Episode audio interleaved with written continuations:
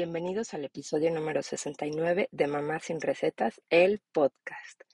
Hoy vamos a platicar un poquito de cosas que suceden en la vida diaria, de ansiedad, de los miedos, de no avanzar o de sí avanzar. Y para ponernos en contexto, voy a empezar pues contándoles qué es lo que ha estado pasando últimamente en mi vida y quizá lo sientan como un poco repetitivo porque es lo que les he estado contando a la entrada de todos los podcasts, uh, perdón, a la entrada de los episodios anteriores. Y bueno, ha sido un mes en el que los niños han estado enfermos, Ale tuvo COVID, a Oli la semana pasada se le disparó el asma muchísimo, muchísimo yo tuve algunos síntomas de cansancio, cansancio extremo y también me, me dolió mucho la garganta, la cabeza, etcétera, ¿no? Entonces, esto me hizo pues como estar alerta, pero a la vez como muy desgastada, muy desgastada físicamente y como de decir, híjole, necesito algo, no sé qué, pero necesito algo yo pensaba, tal vez necesito estar sola, tal vez necesito a lo mejor salir, o tal vez necesito gritar, o tal vez necesito tiempo conmigo misma, más terapia, no lo sé. La verdad es que hay un punto en el que me pongo muy ansiosa y a, veces ni siquiera, ni siquiera me doy cuenta. Justo antier me desperté como a las 4 de la mañana y no me pude dormir y eso generalmente como son cosas que no me que no me suceden a mí. Yo suelo dormir muy muy bien, ¿no? Y mi esposo me dice, "¿Estás bien?" y yo, "Sí, sí, estoy bien. Me siento un poco nerviosa, pero estoy bien." Aunque la verdad me sentía bastante mal en escala del 1 al 10, yo creo que en un 9. Pero pues me da, me da pena a veces decirlo, ¿no? Es como decir, otra vez, otra vez estás mal o, otra vez no te sientes bien. Eso es lo que yo pienso. Por supuesto que todas esas veces que estoy pensando de estoy volviendo a este mismo lugar, eh, siempre regreso aquí, eh, ¿por qué otra vez me está dando ansiedad y tal? No pienso, siempre salgo de aquí, ¿no? Siempre lo puedo superar, siempre eh, siempre estoy bien, siempre estoy segura, siempre tengo alguien que me apoye, etcétera, etcétera. Pero bueno, así sucedió y después tuve una, una terapia con mi psiquiatra y justamente me decía que esto pasa porque el cerebro lleva varios días o varias semanas alerta. Alerta pues de que los niños estuvieran bien, alerta de que no necesitaran nada, de que no se ahogaran eh, con un ataque de tos, no sé, como, como mil cosas. Y ahora que ya pasó, es como de cómo le dices a tu cerebro que justamente ya no estás en ese momento, ¿no? Lo tienes que llevar de nuevo a ese lugar como de, ok, estamos seguros, ok, este, nadie nos está persiguiendo, ok, tu hijo no, no se va a morir, ok, no, no les va a dar un ataque de asma o si le da, este, vas a saber reaccionar, ¿no? ¿Y cómo, cómo se hace eso? Pues como contactando de nuevo contigo mismo. Nada más que a veces es, toma su tiempo, toma su tiempo por decirlo así, porque obviamente sí es posible, pero como les digo, a veces no se sabe cómo, cómo por dónde empezar, ¿no? Y dije, bueno, pues este, veamos cómo, cómo avanza el día y tal.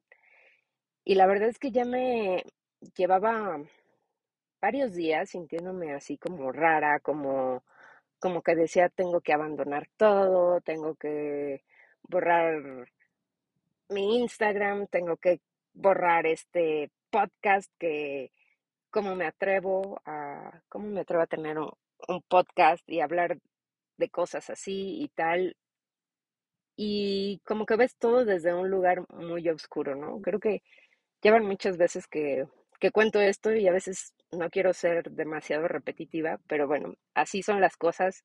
A veces regreso a este lugar, pero siempre salgo. Eso es lo que, eso es lo que quiero recordar, ¿no? Es como de, aunque yo crea que estoy retrocediendo, la verdad es que estoy avanzando porque lo puedo reconocer, eh, puedo darme cuenta de que, de que voy a estar bien y llego de nuevo a, a este otro lugar, pues como mucho más luminoso, mucho más real de lo que, de lo que yo estaba pensando, ¿no? Sin esos escenarios catastróficos. Y bueno, les quiero contar qué fue lo que, lo que hice como para sentirme mejor. Y evidentemente, y súper importante, fue como, como tener mi terapia, pero también a veces la terapia nos encamina un poco, pero siento que el trabajo principal depende de, uno mismo, de ser súper sincero, de ser súper vulnerable y de tener estas ganas de decir, no voy a, no voy a estar aquí. Este, sí, lo, voy a sentir y tal, pero quiero, quiero caminar hacia, hacia otra dirección. Entonces, eh, lo que hice fue, fue agarrar mi libreta y como empezar a vaciarme, ¿no? De tener esta, este periodo de escritura libre, así se llama, donde sacas todo lo que tu mente piensa, ta, ta, ta, ta, ta, ta, ta. Y a veces escribo como, no sé, un párrafo o a veces seis páginas, no sé, depende de cómo, de cómo me vaya sintiendo, pero lo que descubrí en esas, en esas páginas o en esas letras es que realmente me, me he estado presionando mucho porque quiero que las cosas sean diferentes o mejores o, o perfectas, ¿no? Entonces la exigencia como que la he tenido hasta, hasta el cielo y no me daba cuenta de eso. Y entre más exigente soy conmigo misma, me, me vuelvo como mucho más insegura de esto no sirve, esto no funciona, pero es porque me estoy alejando de mí. O sea, no estoy haciendo realmente como las cosas que, que me inspiran o que me emocionan y tal. O estoy tomando como unas pequeñas pausitas. Es como de, no, hay que seguir, hay que seguir, hay que seguir. Es como estar forzando una, una máquina o empujarte hacia, hacia algo en lo que no estás siendo tan fiel a, a ti mismo. Eso me pasa cuando hago por hacer, así como, ah, o sea, hay cosas que tienes que hacer porque pues ese es el deber, ¿no? Ir a trabajar, este, atender a tus hijos, no sé, ponerle gasolina a tu carro, etcétera. Pero hay otras cosas, las que, hasta tus mismos hobbies, ¿no? Eso es, eso es algo que a ti te, te debe de dar como gasolina, es algo que a ti te debe de reconfortar, de hacer feliz y tal. Y de pronto yo lo quiero convertir en, en un deber. Y no es lo quiero, sino que inconscientemente lo hago como, como un deber. Entonces pierde todo el sentido y además se siente mal. O sea, como que creo que últimamente el cuerpo me avisa cuando algo se siente mal, es porque no está bien. ¿Y dónde está esta línea entre salir de la zona de confort y que te dé miedo a hacer las cosas, ¿no? Y creo que está como en la autenticidad, en hacerlo porque realmente lo quieres y no porque y no porque debes. Y también, pues hablando de esos temas de inseguridad, me, me reprocho mucho y digo, pues, ¿a qué edad se va esto? ¿A qué edad se terminan los miedos? ¿A qué edad ya eres lo suficientemente valiente? Y estoy segura que muchas personas no, no tienen este tema, pero también estoy segura que otras tantas, pues sí lo tenemos. Quizá, quizá menos, quizá más, eh, quizá esporádicamente. Pero hace bien reconocerlo. Y lo que, lo que pude reflexionar al respecto es que pues no, no es cuestión de, o al menos así lo veo, no es cuestión de edad, más bien es cuestión de, de día a día, ¿no? De avanzar poco a poco, eh, de ser fiel a, a, ti mismo y sobre todo tenerte como, como mucha compasión.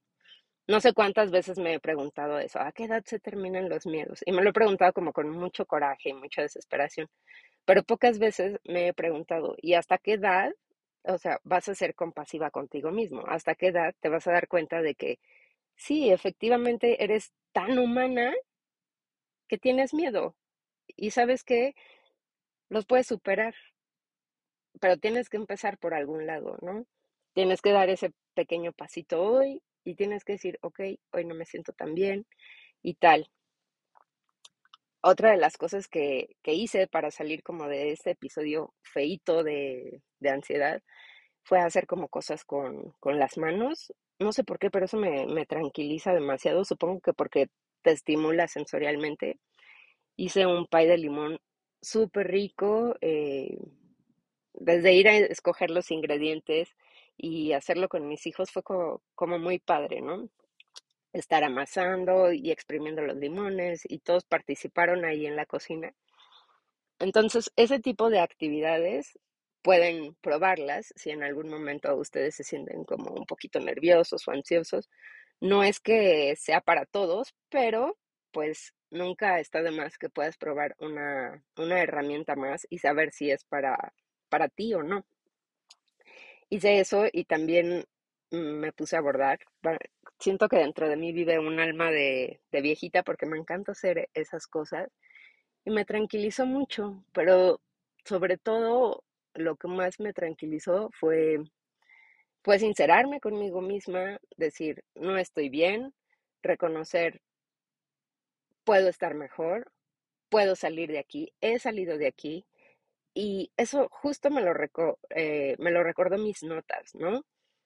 La verdad, a veces hay cosas que tú pasas por alto, pero yo escribo todo escribo todo y entonces ahí fue como que dije, sí es cierto, o sea, esto ya me ha pasado antes y, y, lo he superado antes, entonces es una prueba de que es posible. Y ya, la verdad es que a veces las cosas no, no, no duran para siempre y justo como dice mi, mi terapeuta, un día a la vez, y si eso es muy largo, pues una hora a la vez. Espero que ustedes estén muy bien, que sus días estén libres de, ansiedad o con, poco estrés y no se dejan arrastrar si en algún momento tienen este tipo de pensamientos por ellos.